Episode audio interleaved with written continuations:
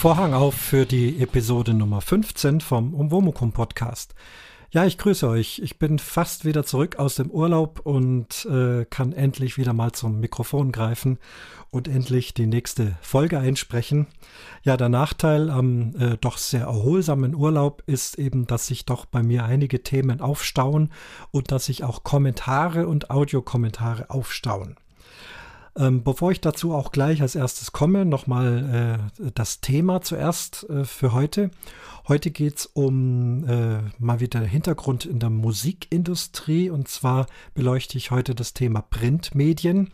Äh, konkret geht es um eine Musikzeitschrift, die sich speziell mit Blasmusik beschäftigt. Und ich hatte den Chefredakteur dieser Zeitung am Mikrofon und der hat mir doch ein äh, faszinierendes Interview und schöne Einblicke in diese Arbeit gegeben. Das wird also äh, am Ende dieses Podcasts als Hauptthema nachher eingespielt. Ähm, dann noch eine, zwei technische Hinweise. Ich bin jetzt mal am Versuchen, diese Folge wirklich am Stück aufzunehmen, auch mit Soundboard. Das heißt also, alle Intros und Outros und Clips werden direkt live eingespielt. Dann kann ich es ja so nochmal hören. Vielleicht auch äh, zwischendurch was dazu sagen. Muss ich mal gucken, wie das läuft. Ähm, also mit Reaper Ultraschall äh, bin ich da am Experimentieren und diese Folge wird so aufgenommen.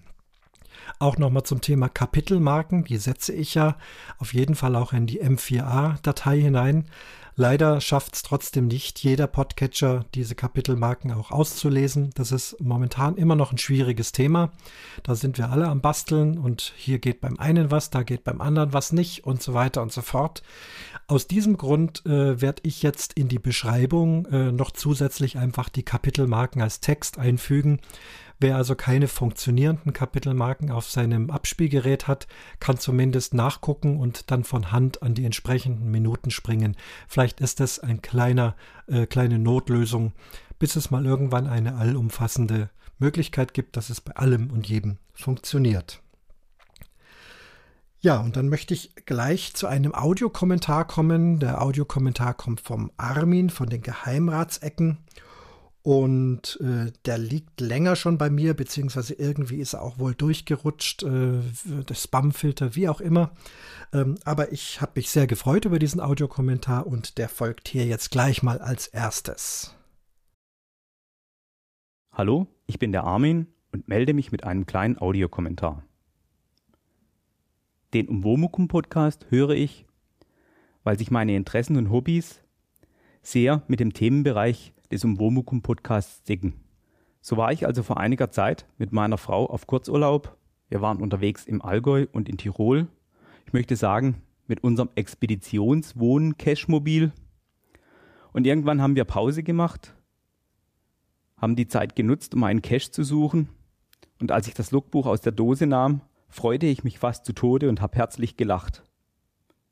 Meine Frau wusste gar nicht warum, schaute mich an und dann habe ich ihr erzählt, dass dieser Cache vom Christian ist, vom Obo Man, um Womukum, Allgäuer Geocaching. Ah, Podcast, tönte sie mir dann entgegen. Nun ja, es hat was mit dem kleine Weltphänomen zu tun. Angeblich kennt ja jeder Mensch auf der Welt über maximal acht andere Menschen jeden Menschen auf der Welt. Ob es tatsächlich so ist, weiß ich nicht.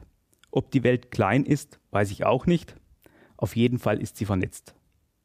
Podcasts sind ein Netzwerk und Geocaching auch. Ich erfreue mich an den Podcasts und auch an den Caches vom Oboman. Bin ja auch ein Teil des Netzwerks. Auch mit dem Podcast, an dem ich mit teilnehme und den ich mitproduzieren darf, den Geheimratsecken. Das war jetzt shameless Self-Plugging, aber das ist normal bei den Audiokommentaren wie man im Geocaching-Slang sagen würde, TFTC, ATP, Thanks for the Cache and the Podcast. Ich sag mal Grüße aus dem wilden Südwesten, euer Armin. Man hört sich. Ja klar, wir hören uns. Äh, vielen Dank, Armin, für diesen schönen Audiokommentar, auch mit ein bisschen Geocaching-Slang drin. Äh, wunderbar. Ähm, über den Geheimratsecken-Podcast habe ich auch in der Folge 10, glaube ich, schon mal äh, kurz verlinkt. Werde ich aber jetzt heute auch wieder tun. In der Folge 10 war dein schriftlicher Kommentar zumindest schon mal bei mir gelandet. Und jetzt warst du also auch zu hören. Ähm, außerdem habe ich von dir noch eine schriftliche Ergänzung zu den Reisemobilen bekommen und äh, das ist doch auch interessant. Und Camping und Reisemobil ist ja auch mein Thema. Äh, das lese ich jetzt gleich gerne auch nochmal vor. Ähm, der Armin schreibt, in einer deiner letzten Folgen hast du nach Reisenden gefragt, die die Vor- und Nachteile ihrer Reiseart in einem Talk-Podcast beschreiben. Meine Frau und ich nutzen zwei Reisemobile einen selbstgebauten VW T5 und einen ebenfalls selbst ausgebauten ehemaligen geländegängigen Krankenwagen der Bundeswehr auf Unibock-Basis. Den nennen wir unseren Cash-Mog. Wir haben auf unseren Reisen und Cash-Touren in den letzten acht Jahren mit unseren Reisemobilen circa 300.000 Kilometer zurückgelegt. Falls du Interesse hast, könnte ich bei deinem Talk teilnehmen. Ja, Armin, vielen Dank äh, für das Angebot. Mittlerweile ähm, haben sich schon eine ganze Menge Leute gemeldet, was sehr schön ist. Äh, aber du kannst gern noch äh, mit dazukommen. Wir haben noch kein Datum. Wir werden das Ganze im Teamspeak äh, veranstalten und uns dort treffen. Ähm, ich schreibe dann mal E-Mail, wie das funktionieren soll. Ich muss jetzt erstmal einen Doodle aufsetzen und irgendwann nach Oktober wird es wohl werden. Irgendwann im Oktober hoffe ich, dass wir mal einen Termin finden und mit all denen äh, sprechen. Ich habe also Leute, die sich tatsächlich ähm, mit Zelten auskennen, dann die von der Wohnwagenfraktion. Ich selber würde dann den Bereich Dauercamping ein bisschen beleuchten. Äh, verschiedene Wohnmobilfahrer, jetzt haben wir noch Cash, Mog und, und so weiter. Also es wird bestimmt eine illustre Runde und da können wir dann alle zusammen gerne ein bisschen über Camping sprechen. Da freue ich mich schon drauf. So, dann gibt es noch eine ganze Menge schriftliche Kommentare. Zum Beispiel der Jonas schreibt. Hallo Christian, wow, was für eine geniale Idee mit dem Podcast. Auch das Thema ist perfekt gewählt. Es ist richtig spannend, den Vorbereitungen zu so einem großen Konzert in dieser Form zu begegnen. Der Mix aus Berichterstattung und Interviews macht die Sache richtig greifbar und am Ende fiebert man doch tatsächlich mit. Mach weiter so. Beste Grüße, Jodas. Ja, Jodas, vielen Dank für den Kommentar. Hier ging es ja um den Hintergrund zu der, dem äh, Open Air mit der Audi Bläserphilharmonie. Eine Folge, die sich sehr, sehr großer Beliebtheit äh, erfreut. Und auch der Jonas, dem hat es gefallen. Vielen Dank dafür. Martin schreibt, Danke, hallo Christian, danke für den tollen Beitrag. Spannend mal hinter die Bühne zu hören. Und auch davor, Martin. Genau, ich hatte ja ein paar kurze Toneinspielungen von der Anspielprobe. Das meint er mit davor. Martin, vielen Dank für deinen äh, Kommentar. Freut mich, dass es dir gefallen hat. Dann schreibt die Conny, ich glaube, hier bezieht sie sich auf meinen Vortrag beim Podstock. Ähm, das ist die Conny. Das war für mich sehr informativ. Als Chorsängerin kann ich nun die Übungen am Anfang der Probe mit viel besserem Verständnis mitmachen. Werde den Podcast an alle Chormitglieder empfehlen. Ja, das freut mich doch, dass da vielleicht bald ein ganzer Chor äh, mit zuhört. Jetzt würde es mich natürlich interessieren, um welchen Chor sich das handelt und was der Chor so singt und wo der singt und so weiter. Vielleicht magst du dich da nochmal melden, vielleicht sogar mit Audio, vielleicht magst du es mir sogar einsingen, wie auch immer. Es hat mich also besonders gefreut, hier von der Chorfraktion zu hören, dass da mein Vortrag, ähm, der ja nun äh, auf Musik aufgebaut war, auch hier offene Ohren ge äh, getroffen ist. Nochmal kurz zu diesem Vortrag. Ähm, das war in einer Stunde, war das ähm, Erkenntnisse, die man über viele, viele Jahre aufbaut. Man kann natürlich in so eine Stunde nicht alles reinpacken.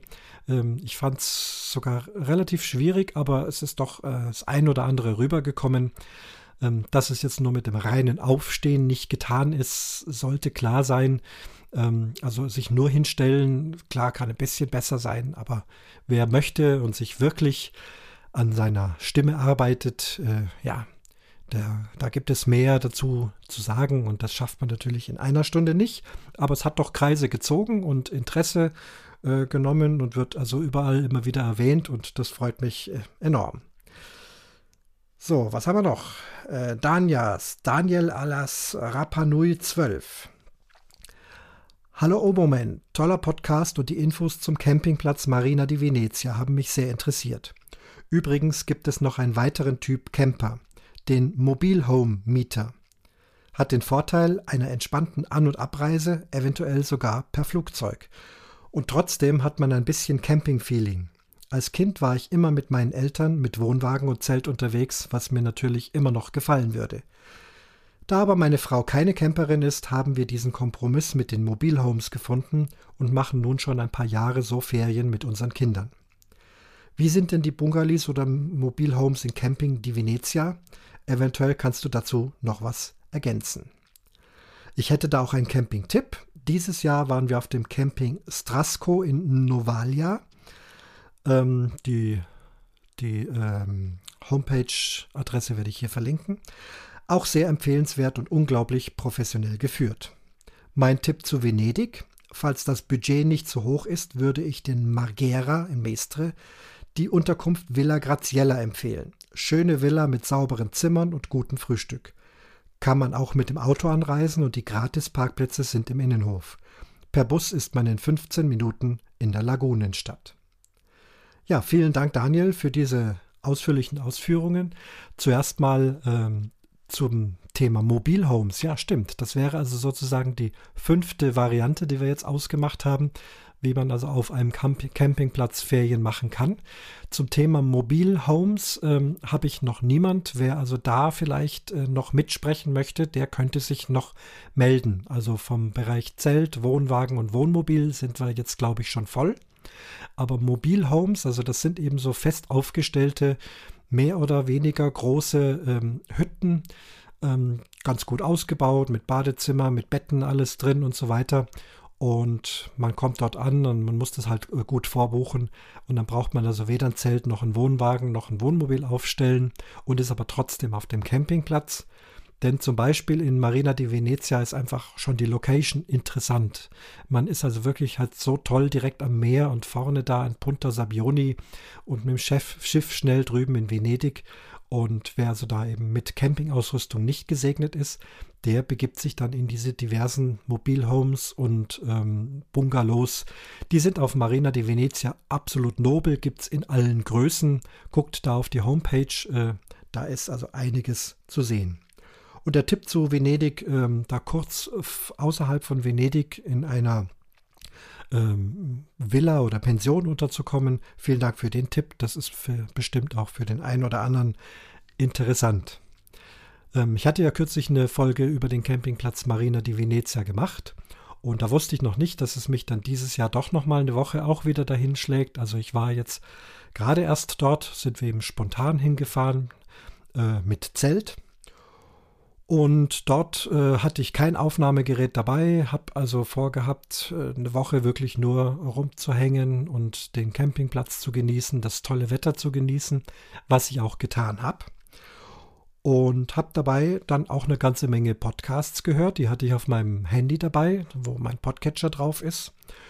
Und gleich beim ersten Podcast, wie ich ihn höre, dachte ich, ah, da möchte ich jetzt eigentlich doch was dazu sagen und äh, habe dann die Audiorekorder-Funktion gestartet und habe also, wie ich es gewohnt bin, ein Audiokommentar gestartet und dann so beim zweiten Podcast wieder und so beim zweiten, dritten Podcast dachte ich, Mensch, jetzt hast du da überall was drauf gesagt, jetzt könntest du eigentlich jedem Podcast, den ich jetzt hier im Urlaub höre, äh, was schicken und ich nenne das Audio-Postkarte. Und so haben also eine ganze Menge Leute Audiopostkarten bekommen und äh, die meisten davon sind auch schon gesendet worden. Es wird also jetzt auch gegrübelt und gerätselt. Wie viele sind es denn geworden? Äh, kann ich mal die Katze aus dem Sack lassen? Ich habe insgesamt 22 Aufnahmen rausgeschickt. Das innerhalb von drei Tagen. Also ich habe es dort aufgenommen und wollte es dann erst zu Hause weiterschicken. Aber so am Ende des Urlaubs habe ich doch mal irgendwo in einem Café noch so ein kostenloses WLAN-Fenster für eine Stunde gekriegt und habe sie dann doch auch relativ bald rausgeschickt. Ähm, ja, hat offensichtlich auch Spaß gemacht, ist eine neue Aktion, Audio-Postkarte. Und auch da habe ich was Neues gemacht, denn nicht nur an äh, die Podcaster habe ich was geschickt, sondern auch an eine Hörerin. Das ist die Silke, die dürfte auch mittlerweile schon reichlich bekannt sein, denn die Silke äh, schickt sehr gerne schöne Audiokommentare und schreibt auch Kommentare. Und ich hatte die Silke im Nord-Süd-Gefälle gehört. Dort war sie auf dem Hörertreffen. Und dann dachte ich mir, na, wenn ich die Silke höre in einem Podcast, dann qualifiziert sie sich auch auf jeden Fall, auch äh, von mir eine Audiopostkarte zu bekommen. Die habe ich der Silke geschickt und postwendend kam natürlich von der Silke folgende Antwort. Hallo Christian, äh, also da hast du mich ja jetzt voll überrascht und, und verblüfft. Ich sitze jetzt gerade seit ein paar Minuten da und bin wirklich weg von den Socken. Ähm, das heißt, ich habe mich jetzt echt riesig darüber gefreut und ich habe es mir, glaube ich, jetzt auch mehrmals angehört deswegen muss ich dir jetzt auch wieder ein Audio zurückschicken, weil ich glaube, das kann man sonst nicht anders, anders rüberbringen. Ähm, ja, mit dem Hörertreffen, schade, dass du nicht dabei gewesen bist. Äh, wäre schön gewesen, wenn du da gewesen wärst. Ähm, aber klar, Urlaub geht natürlich vor. Äh, da wünsche ich dir dann auch weiterhin einen schönen Urlaub. Genießt es und ja, vielleicht sehen wir uns auf dem Event in Königsbrunn. Ja, und wie gesagt, ich bin immer noch hin und weg und voll von den Socken. Also ich wie gesagt, alles Gute. Ich wünsche dir alles und äh, kommt gut nach Hause wieder zurück und wir sehen uns. Bis dann. Ciao. Dankeschön, Silke, für diese nette Audioreaktion. Äh, mittlerweile haben wir uns bei dem Event in Königsbrunn getroffen. Hier geht es wieder mal um Geocaching. Ähm, wer darüber was hört, der äh, hören möchte, der ist dann beim Allgäuer Geocaching Podcast wieder gut aufgehoben. Über dieses Event wird es höchstwahrscheinlich demnächst auch einen Bericht geben. Ähm, da habe ich die Silke getroffen und dann haben wir auch ein bisschen gefachsimpelt über dieses und jenes. Und dann war mittlerweile die Silke auch bei der Hörmupfel zu hören, richtig als Mitsprecherin in einer wunderbaren Folge, die ich hier gleich mal als spezielle Folgenempfehlung rausgeben möchte. Äh, in der Hörmupfel gibt es gelegentlich mal diese SAMJ-Schwank aus meiner Jugendfolgen. Ich glaube, die Folge Nummer 4. Und da sind Dotti und Silke eben mit E-Bikes im wunderbaren Allgäu unterwegs. Und das ist eine, ja, ich würde sagen, fast philosophische, äh, faszinierende äh, Momentaufnahme. Geht relativ lang und da kann man also wunderbar zuhören. Das empfehle ich euch auf jeden Fall, diese Folge zu hören. Nun, auch äh, der Dotti, der Hörmupfel, habe ich eine Audiopostkarte geschickt. Die Dotti ist selber im Urlaub. Sie ist äh, zum Stand der heutigen Aufnahme immer noch im Urlaub. Und sie hat mir auch eine Audioreaktion geschickt. Und da muss ich dazu sagen, ja, das ist, äh, das ist die Dotti. Sie hört ganz genau hin. Sie äh, guckt auf die Worte, wie sie gewählt sind und als ich das gehört habe, was jetzt gleich kommt, da kam es mir dann und sagt, ja, klar, so ist es. Aber bevor ich da weiter drüber rede, hören wir uns das erstmal an hier. Hallo lieber Christian, hier ist die Dotti von der Hörmupfel. Ich möchte mich ganz herzlich für deine Audiopostkarte bedanken und äh, mich auch gleich in diesem Zusammenhang revanchieren. Und zwar mit einer Ansichtskarte. Und wie sich das gehört für eine Ansichtskarte, ist da vorne drauf natürlich auch ein Bild. Und dieses Bild möchte ich dir jetzt beschreiben. Ich stehe hier in Dahme an der Ostsee. Vor mir der feinsandige Strand mit zahlreichen Strandkörben. Hier steht auch ein DLRG. Äh, mit der Nummer 13. Hm, aber glaube ich, dürfte man hier vermutlich nicht sein. Es ist hier gerade so ungefähr 20 Grad warm. Das war in den letzten Tagen nicht immer so. Wir hatten teilweise bis zu 31 Grad und das war dann doch ein bisschen zu heiß, um ausgiebige Fahrradtouren zu machen. Da brannte die Sonne doch sehr stark vom Himmel herunter.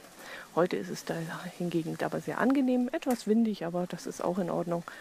Und wir genießen den Tag hier. Ja, ähm, das war es eigentlich auch schon. Ich hoffe, dass dieser Blick auf diese Ansichtskarte gereicht hat. Im Hintergrund sehe ich jetzt auch noch passend dazu ein weißes Segelschiff vorbeifahren. Das ist auch sehr hübsch. Und äh, dazu gehört vielleicht auch noch die Fischsemmel, die wir heute noch essen werden. Ich mag es ganz gerne hier, frischen Fisch zu essen, sehr gerne Aal, aber auch Krabbenbrötchen. Und das werden wir heute auf jeden Fall noch machen. Ich wünsche dir weiterhin einen schönen Urlaub, mach es gut und äh, wir hören uns wieder. Servus. Ja, Dotti, vielen Dank. Ja, genau das, das ist es. Habt ihr den feinen Unterschied gehört? Die Audio-Ansichtskarte oder die Postkarte? Nun, meine Kommentare, diese 22 Stück, das war so ein, so ein wildes Durcheinander. Ich habe das ja auch wenig überlegt. Und aber äh, ganz ehrlich, sehr wohl natürlich die Bilder-Postkarte irgendwie im Kopf gehabt, aber es dann äh, nicht immer genug ausgeschmückt, also eben mit dem Bild, also wo bin ich da gerade, wie sieht es da aus, so wie es jetzt die Dotti uns wunderbar vorgemacht hat. Wie komme ich aus der Nummer wieder raus? Ich habe natürlich äh, das, den Kommentar bereits im Urlaub schon gehört und äh, folgendes. Also, kennt ihr noch die Postkarten von früher? Eine Postkarte, das ist wirklich ein weißes Stück Karton. Auf der einen Seite ein paar Linien und ein Kästchen für die Briefmarke und für die Adresse und den Rest kann man vorne und hinten beschreiben mit beliebigem Text, fast wie ein Brief. Das hat man mal eine Zeit lang so benutzt, vor allem dann auch so für Gewinnspiele im Fernsehen. Es gab ja noch kein E-Mail und nichts. Da hat man halt dann äh, sein Lösungswort auf die Postkarte geschrieben, meistens hinten drauf, und es dann weggeschickt. Ähm, was wir aber als Postkarte so im landläufigen Sinne meinen, ist eigentlich das, was die, äh, die Dotti eben als Ansichtskarte bezeichnet hat. Eben auf der einen Seite ein wunderschönes Bild äh, von der Gegend, wo man gerade sich befindet oder vielleicht auch ein lustiger Cartoon oder ihr wisst ja selber, da gibt es ja unendlich viel. Und das ist es. Also, das ist wirklich die Idee. Ähm, und ich würde mich freuen, wenn wir das äh, weiter so äh, verfolgen würden in Zukunft, wenn also jemand im Urlaub ist. Ähm, schickt doch Audio-Ansichtskarten und dann eben nicht als Audiokommentar mit Senf zu der Folge, zu diesem und jenem und sonstigem, sondern eben tatsächlich setzt euch irgendwo hin. Also ich werde das auf jeden Fall in Zukunft so machen. Guckt euch um und beschreibt mit euren Worten, was ihr da gerade seht. Und falls ihr auch 22 oder auch mehr Postkarten, nein, Ansichtskarten schicken wollt, äh, dann setzt euch halt jedes Mal woanders hin, damit es auch nicht allzu langweilig wird, dass also jeder ein anderes Bild geschickt bekommt. Also Dotti, vielen Dank für die Verfeinerung dieser Idee. Ähm, und jetzt bin ich erstmal zurück aus dem Urlaub, äh, aber irgendwann gibt es wieder Urlaub. Ich werde da bestimmt dran denken. Und die Podcaster, die jetzt heute zuhören, oder auch die Hörer sind also aufgerufen, Audio-Ansichtskarten zu schicken.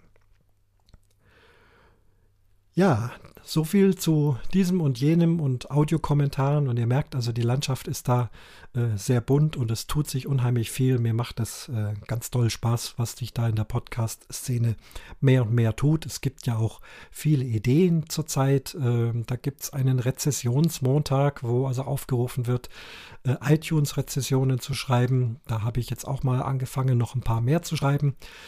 Äh, bei mir gibt es auch noch nicht so allzu viel. Ach, in dem Zusammenhang auch danke an den Ralf. Der hat mir dann natürlich auch gleich mal eine äh, iTunes-Rezession geschrieben. Ähm, dient einfach dazu, dass man da auch bei iTunes ein bisschen bekannter wird. Ähm, was haben wir noch? Audiokommentar Mittwoch ähm, ja, auch da, also der Aufruf eben mittwochs äh, dran zu denken, vielleicht mal einen Audiokommentar einzusprechen. Das werde ich nicht schaffen, immer mittwochs. Ihr wisst, ich bin sehr reichlich mit Audiokommentaren unterwegs, habe heute vor dieser Aufnahme erst wieder äh, vier Audiokommentare aufgenommen und rausgeschickt. Ähm, also ich kann mir da nichts vorwerfen, aber alle anderen, äh, ja, denkt halt mal mittwochs dran. Was haben wir noch für äh, Aktionen? Im Reidinger wird abgespeckt, wird entfettet und, und das alles öffentlich und mit äh, Teamlisten und so weiter. Ich habe es gar nicht jetzt geschafft, mich auf die Liste zu setzen, aber ich muss auch runter. Ich bin aktuell ein Kilo jetzt schon wieder weniger am Ende des Urlaubs, also das wird schon werden äh, und und und Aktionen. Ich kann es gar nicht alles aufzählen. Ich finde es einfach sehr äh, innovativ und toll, was sich da überall tut. Also nun die Audio-Ansichtskarten. Ja, dann kommen wir zum Thema. Ich hatte ja beschrieben, äh, ganz am Anfang, auch die Printmedien sind ein wichtiger Bestandteil der äh, Musikindustrie, sei es Amateurmusik oder auch Berufsmusik. Ähm, gehört beides irgendwie auch zusammen. Ich bin ja selber seit vielen Jahren jetzt in der symphonischen Blasorchesterlandschaft unterwegs als Dirigent und als Oboist. Und da braucht man auch Fachmagazine dazu, die Berichte schreiben äh, über Konzerte, die Berichte schreiben über Musiker, über Dirigenten, ähm, über bestimmte Techniken, über Instrumente, über Instrumentenbauer äh, und, und, und. Da gibt es also ein riesiges Feld. Und ich wurde vor einiger Zeit ähm, zum Interview gebeten, und zwar vom Chefredakteur der Zeitschrift Clarino, vom Klaus Hertel. Ähm, denn ich sollte über eine ähm, Aktion der Audi Bläser Philharmonie berichten. Da ging es darum, dass äh, der FC Ingolstadt, äh, Bundesliga Fußballverein, äh, seine Fußballhymne, die von einer Rockband äh, ja geschrieben und eingespielt wurde, die sollte also noch mit Orchester äh, aufgepeppt und ähm, vergrößert werden sozusagen oder einfach neu aufgenommen. Das haben wir in einem CDD-Studio äh, gemacht. Äh, die ist immer noch in Arbeit und in welcher Version es dann rauskommen wird, ob das was geworden ist, ähm, habe ich jetzt noch nicht den neuesten Stand. War auf jeden Fall eine faszinierende Arbeit. Und das ist auch eben beim äh, Clarino-Zeitschrift angekommen, diese äh, Aktion. Und deswegen wurde ich also in den Verlag gebeten, bin also da nach Buchlohe gefahren und habe äh, den Klaus Hertel getroffen, äh, um dieses Interview zu machen. Das Interview äh, haben wir dann auch ganz professionell durchgeführt. Und ich verlinke euch mal ähm, sowohl direkt äh, den Zugang zu dieser Clarino-Zeitschrift online. Der ähm, Artikel selber ist bereits erschienen. Ähm, den werde ich aber jetzt hier nicht als PDF anhängen. Das wäre unfair, denn äh, die leben ja auch davon, dass man solche Zeitschriften kauft oder abonniert. Aber ich glaube, online ist zumindest ein Anfang äh, dieses Artikels zu lesen. Müsste mal nachgucken. Hat auf jeden Fall Spaß gemacht. Interessant war im Vorfeld, ich kam auf die Idee, dachte, ach, wenn mich da jemand interviewen möchte, dann setze ich doch zum Gegeninterview an und habe also bei der telefonischen oder E-Mail-Absprache äh, äh, nachgefragt, ob ich denn auch ein Podcast-Interview über das Verlagswesen äh, machen dürfte. Und da kam sehr spontan gleich ein Ja, was mich also sehr gefreut hat. Und äh, so haben wir das dann auch gemacht. War dann dort und nachdem also mein Interview vorbei war, eine kurze Pause gemacht, was getrunken.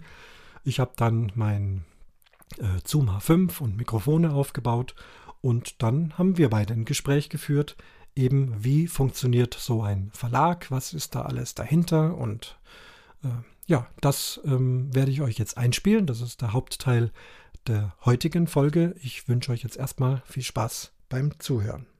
Ja, ich sitze hier in einem Verlagshaus in Buchlohe und habe äh, den Chefredakteur der Clarino Zeitung neben mir und er darf mir jetzt mal ein bisschen berichten oder wir werden uns darüber unterhalten, wie entstehen Medien, wie entstehen Zeitschriften für Musik, äh, für Berufsmusik, für Amateurmusik. Magst du dich erst mal kurz vorstellen? Gerne, ja, mein Name ist Klaus Hertel. Ich bin, wie du schon gesagt hast, der Chefredakteur der Fachzeitschrift für Blasmusik Clarino. Und äh, genau, der, der Sitz der Zeitschrift ist in Buchlohe. In, das Zentrum der Blasmusik sozusagen ja. ist in Buchlohe. Ähm, Blasmusik, ihr habt es jetzt wieder Blasmusik genannt. Das ist ja so ein sehr weit gefächerter Begriff. Äh, wir wissen alle, dass da nicht nur jetzt so diese bayerisch-böhmische Blasmusik, was man in Zelten, bei Festen und so weiter äh, spielt, mhm. was, was sehr schön ist, aber es gibt ja noch mehr dahinter. Also welche Arten von Orchestern und Blasmusik habt ihr in eurer Zeitschrift abgebildet? Also ich würde mal sagen, die Kernleserschaft äh, kommt aus den sinfonischen Blasorchestern. Das heißt also ähm, ja, große Klangkörper mit äh, vielen Musikern, mit vielen Instrumenten. Und ähm, wir schauen aber auch über die über den Rand hinaus. Also alles, was äh, mit Blasmusik zu tun hat, äh, kommt in unserer Zeitschrift vor. Das kann Rockpop sein, das kann Jazz sein, das kann Klassik sein. Ähm, und auch sogar die böhmische und mährische Blasmusik kommt hin und wieder vor. Aber wie gesagt, Kernpublikum eindeutig sinfonische Blasmusik.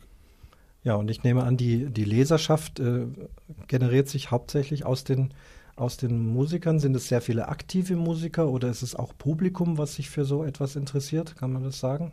Das ist zum, größten Teil, zum größten Teil schon ähm, aktive, aktive Musiker, äh, ambitionierte Amateure, ist so ein abstrakter Begriff, den wir mal äh, vor ein paar Jahren ähm, ins Feld geführt haben. Ähm, auf jeden Fall Musiker, die ähm, eben nicht nur jede Woche ähm, in die Probe gehen und dann wieder nach Hause gehen, sondern die schon sich weiterbilden wollen, die ähm, etwas über andere Musiker lesen wollen, über andere Blasorchester, über andere Orchester und die natürlich auch sich äh, mit den Praxisartikeln, die in der Clarino eben äh, immer drin sind, auch weiterbilden wollen. Also das heißt, äh, das wäre jetzt meine Frage gewesen, warum brauchen diese Menschen so eine Zeitschrift? Mal ganz provokant gefragt. Also da ist wohl, äh, man, man kann was lernen, man kann sich informieren. Wie, wie ist mhm. da der Prozentsatz? Wie, wie steuert ihr das? Also die Clarino hat im Prinzip vier Säulen, äh, auf die sie aufgebaut ist. Das ist einmal der Praxisteil, der ungefähr ähm, ja, ein Drittel, würde ich mal sagen, äh, beinhaltet. Der Unterhaltungsteil, so nenne ich ihn jetzt mal, ähm, wo Musiker porträtiert werden, ähm, ist ein weiteres Drittel. Und ähm, das dritte Drittel ähm, ist dann der, der sogenannte Schwerpunkt, das Schwerpunktthema, was in jedem Heft ähm, über mehrere Artikel sich erstreckt, äh, mehrere Darstellungsformen. Und da ist der Praxisteil auch sehr hoch. Und äh, die vierte Säule, äh, gut, wenn man es zusammenrechnet, sind drei Drittel schon äh, ein Ganzes, aber die, mhm. vierte Säule äh, ist dann der Serviceteil, Rezensionen, ähm, Terminkalender äh, etc. ja. So, jetzt stelle ich mir vor, also äh, die nächste Ausgabe, die, das ist jetzt, jetzt nur 50 weiße Blätter. Da ist mhm. nichts drin. Du bist jetzt der Chefredakteur. Bist du jetzt derjenige, der also sich da den Kopf macht, was kommt da rein? Wie weit gibt es Mitarbeiter, die dann von dir gesteuert werden oder gar äh, selbstständig Bereiche haben? Mhm. Ähm, ja, im, im, Großen und Ganzen kann man schon sagen, dass ich ähm, mir am Anfang vor den leeren Blättern sitzend äh, überlege, was kommt denn im nächsten Monat ähm, ins Heft. Ähm, die Sache ist insofern, was den Schwerpunkt angeht, relativ leicht, weil wir das schon ein Jahr im Voraus planen, welche Schwerpunkte wir in welchem Monat bringen. Und dann ähm, haben wir einen äh, ja, festen Stamm an freien Mitarbeitern, die auch am Anfang des Jahres schon alle Themen haben und mir dann dementsprechend die Vorschläge unterbreiten, was sie beisteuern könnten. Ähm, und dann natürlich die Mitarbeiter hier im Haus. Wir sind in der Redaktion insgesamt vier Redakteure. Ähm, wir haben zwar mehrere Zeitschriften noch im Haus, aber äh, alle arbeiten natürlich auch äh, für Clarino mit und arbeiten dann zu. Äh, in Redaktionssitzungen werden dann die Themen festgezurrt. Aktuelle Themen können natürlich dann auch relativ kurzfristig ins Heft genommen werden, aber gerade Praxisthemen und Schwerpunktthemen werden doch sehr weit im Voraus geplant. Okay, wie erfährst du, wie erfahrt ihr, was draußen los ist?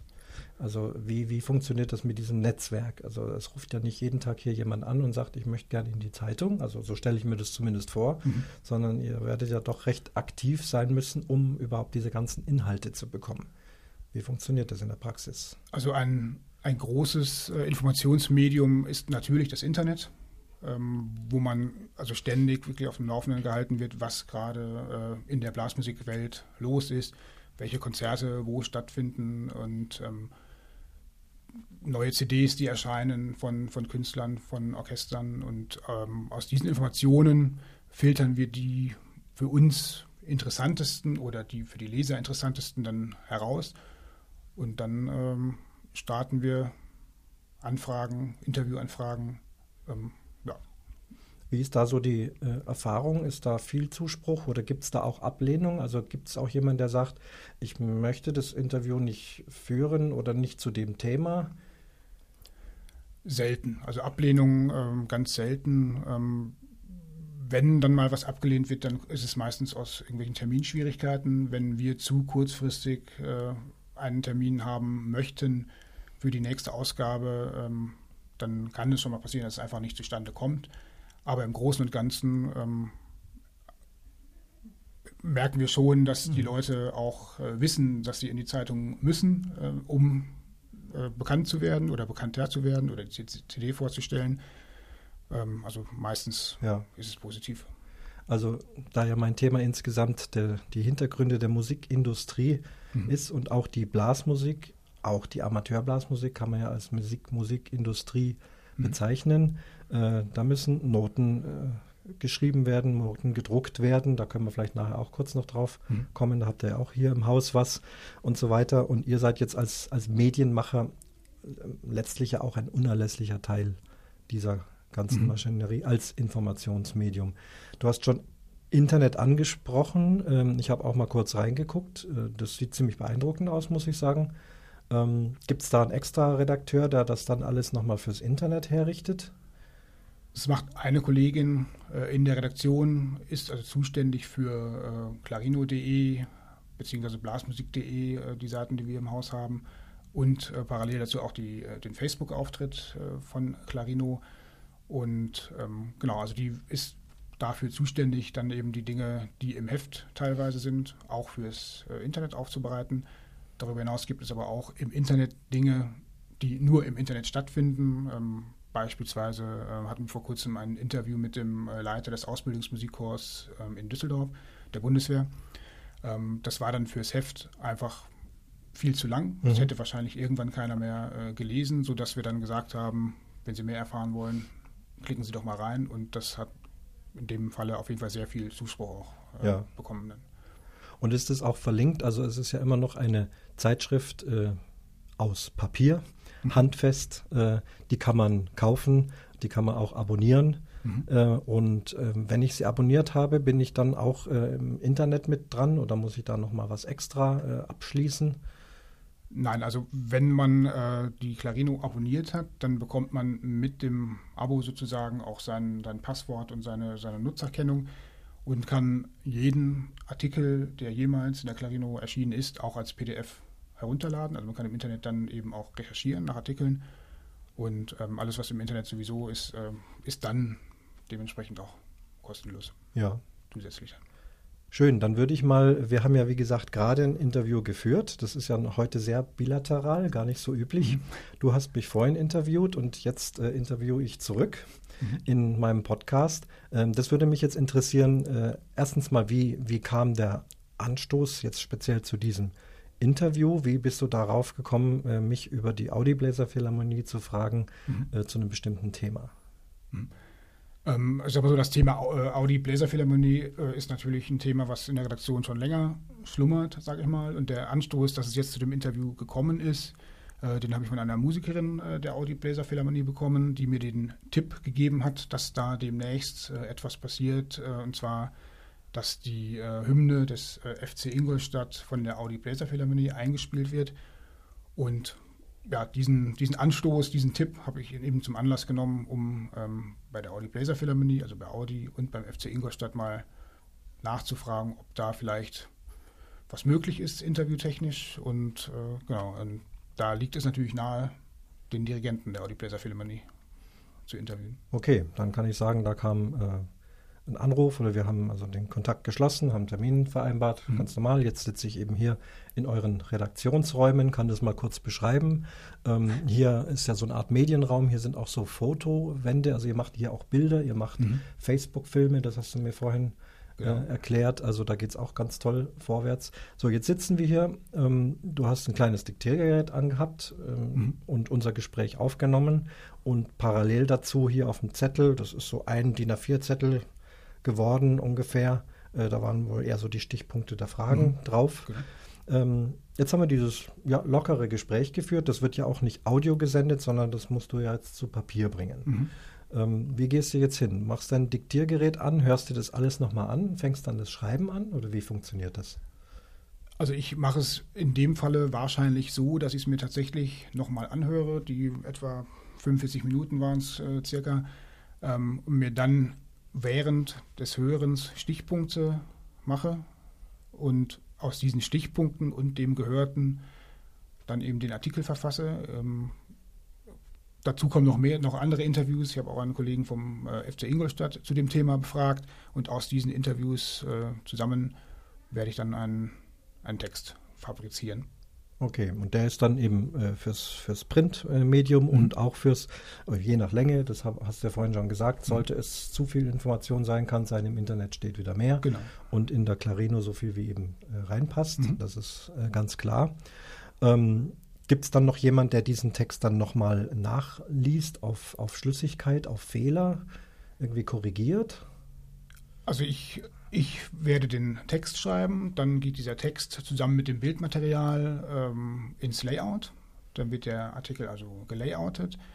Wenn er fertig gelayoutet ist, schaue ich nochmal drüber, ob ich mit dem Layout so zufrieden bin oder äh, mache Bildunterschriften, äh, solche Geschichten, also diese Feinarbeit dann. Und der fertige Artikel kommt dann ins Korrektorat, wird also Korrektur gelesen. Danach kommt er nochmal zu mir, dass ich dann nochmal drüber schaue, ob alles soweit passt. Und wenn dann am Ende des Tages sozusagen das Heft fertiggestellt werden muss, dann äh, nehme ich alle Artikel, die in das nächste Heft äh, reinkommen, ähm, ja, stecke sie so, sozusagen zusammen, äh, lege die Seitenzahlen fest oder was auf welcher Seite steht. Und dann, wenn diese Seiten fertig sind, dann geht der Artikel nochmal ins Korrektorat, damit dann auch ja kein Fehler mehr drin ist. Und den fertigen Umbruch, so nennt man das dann, den bekomme ich dann nochmal zu sehen. Und wenn ich dann den Haken dahinter mache, dann geht es in die Druckerei. Und wie weit werden die Interviewten, also äh, jetzt Ingolstadt und ich selber ja auch, nochmal mit ins Boot genommen? Bekommen wir das vorher zu lesen, zum Freigeben? Ist sowas üblich oder kann man das verlangen, wenn man das unbedingt möchte? Also ich äh, verlangen kann man das auf jeden Fall. Also wenn wörtliche Rede im Text vorkommt, dann äh, ist es durchaus auch üblich, dass man diese Zitate oder wenn es ein Interview ist, das komplette Interview äh, dem jeweiligen zur Autorisierung vorlegt.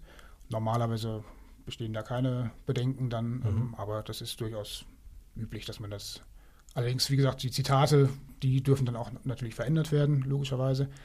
Ähm, wenn natürlich im Text irgendwelche Fakten falsch sind, dann wird das natürlich auch korrigiert. Ähm, aber die, die Texte insgesamt werden normalerweise nicht zur Freigabe irgendwo vorgelegt, es sei denn, derjenige bittet darum, dann kann er natürlich den Text vorab sehen. Mhm. Ähm, größere Änderungen sind mir bislang noch nicht passiert, sagen okay. so, oder Änderungswünsche noch nicht passiert. Bekomme ich da eine Gage dafür, für dieses Interview? Nein. Okay, dann kriegst du auch keine. okay. Aber das wollen ja die Hörer vielleicht auch wissen, ne? damit das geklärt ist. So, jetzt haben wir also den fertigen Text und ihr habt äh, im Prinzip auch das ganze Heft entworfen. Mhm. Ähm, das ist ja ganz klar, das ist alles auf dem Computer heutzutage. Da wird wahrscheinlich nicht mehr viel äh, Papier rumliegen äh, oder gibt es dann so mhm. Probeausdrucke, bis es dann tatsächlich in die Druckerei äh, gerät? Wie funktioniert das? Es wird in der Tat äh, alles ausgedruckt und Korrektur gelesen, weil erfahrungsgemäß äh, Korrekturlesen am Bildschirm äh, immer ungenauer ist als auf dem Papier. Mhm. Ähm, klar, man hat am, am Bildschirm auch äh, Korrekturprogramme, die laufen da auch alle schon mal drüber, aber trotzdem gibt es immer Fehler, die ein noch so schlaues Computerprogramm nicht findet. Und äh, da sitzt dann wirklich der Korrektor mit dem ausgedruckten Text, äh, den Duden nebendran und korrigiert per. Hand. Ja, und dann geht es in die Druckerei. Mhm. Und dann äh, landen die, ja, wo landen dann diese ganzen Exemplare? Die gedruckten Exemplare. Landet das alles hier in diesem Gebäude oder wird das dann gleich verteilt, deutschlandweit, europaweit? Das wird in äh, Memmingen gedruckt, äh, im Memminger Medienzentrum und geht dann von dort äh, in die Verarbeitung. Und dort, wo es verarbeitet wird, äh, kommen auch die Adressaufkleber drauf, die an die Abonnenten dann äh, verschickt werden.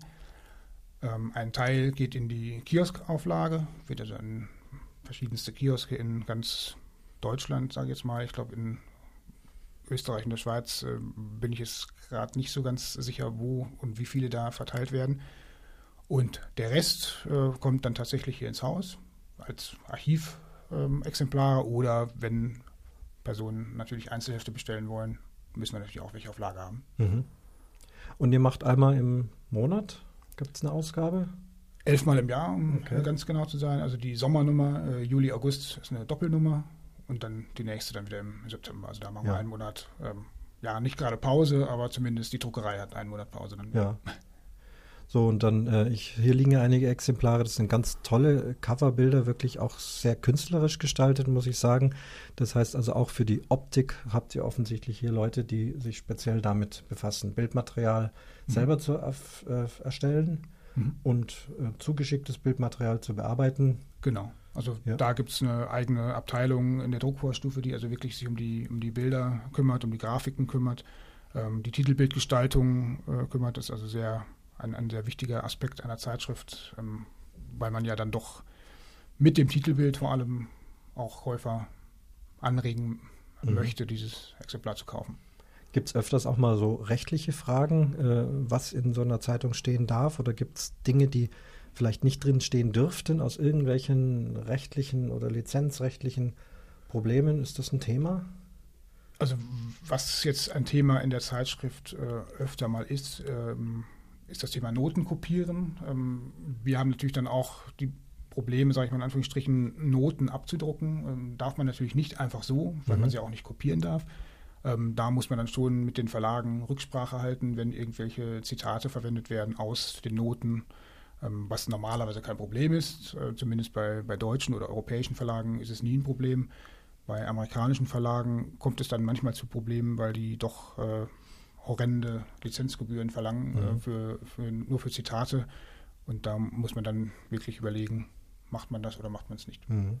Ja, also denn das Beispiel liegt gerade hier. Ich gucke mal Juli, August 2016. Das heißt, das ist die aktuelle, die aktuelle ja. Version. Und ich kann es mal beschreiben. Hier sind zwei Notenblätter so übereinander, so ein bisschen äh, schattiert, auch drei sogar. Da hinten ist noch mal was.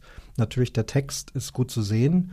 Und jetzt haben wir hier so äh, vier, fünf Notenzeilen im Bratschenschlüssel mit jeweils knapp einem Takt ein paar Noten. Also ich könnte jetzt gar nicht erkennen, was das für ein Stück ist, ehrlich gesagt. Aber auch sowas müsste man anfragen. Darf ich diesen Schnipsel so rausschicken als Titelbild? Man, man sollte auf jeden Fall äh, nachfragen, ähm, weil es ja doch dann wahrscheinlich irgendwelche oder vor allem die Leute aus den Verlagen dann vielleicht sehen, oh, das ja. ist unser Werk und die haben mich nachgefragt, also um da äh, eventuelle rechtlichen äh, Streitigkeiten gleich von vornherein zu vermeiden, ja. ähm, auf jeden Fall immer anfragen, ja. Okay. Ähm, mal kurz zum, zum Titel. Also das Wort Clarino, das kenne ich aus meinen alten Mozart-Partituren. Das steht irgendwo bei der Trompete, wenn ich da mhm. auf dem richtigen Fährte. Ist das die Idee?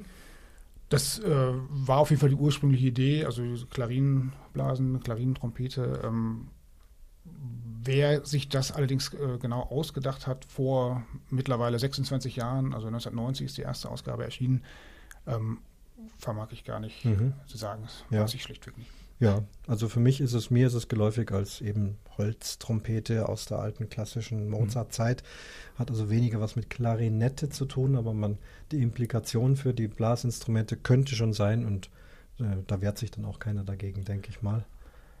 Zumal also Clarino ähm, ja mittlerweile ein, feststehender Begriff ist ähm, für eine ja. Blasmusikzeitschrift. Ähm, es wird selten hinterfragt, was es denn eigentlich bedeutet. Also mhm. klar fragen dann mal Leute, Neuabonnenten natürlich mal nach, was ja. dahinter steckt. Aber oft erklären muss man es nicht. Mhm. Ich sehe gerade, wir haben ja in unserem vorangegangenen Interview, da haben wir auch über das Programm gesprochen, über das Erstellen von Programmen. Das war mhm. deine Frage.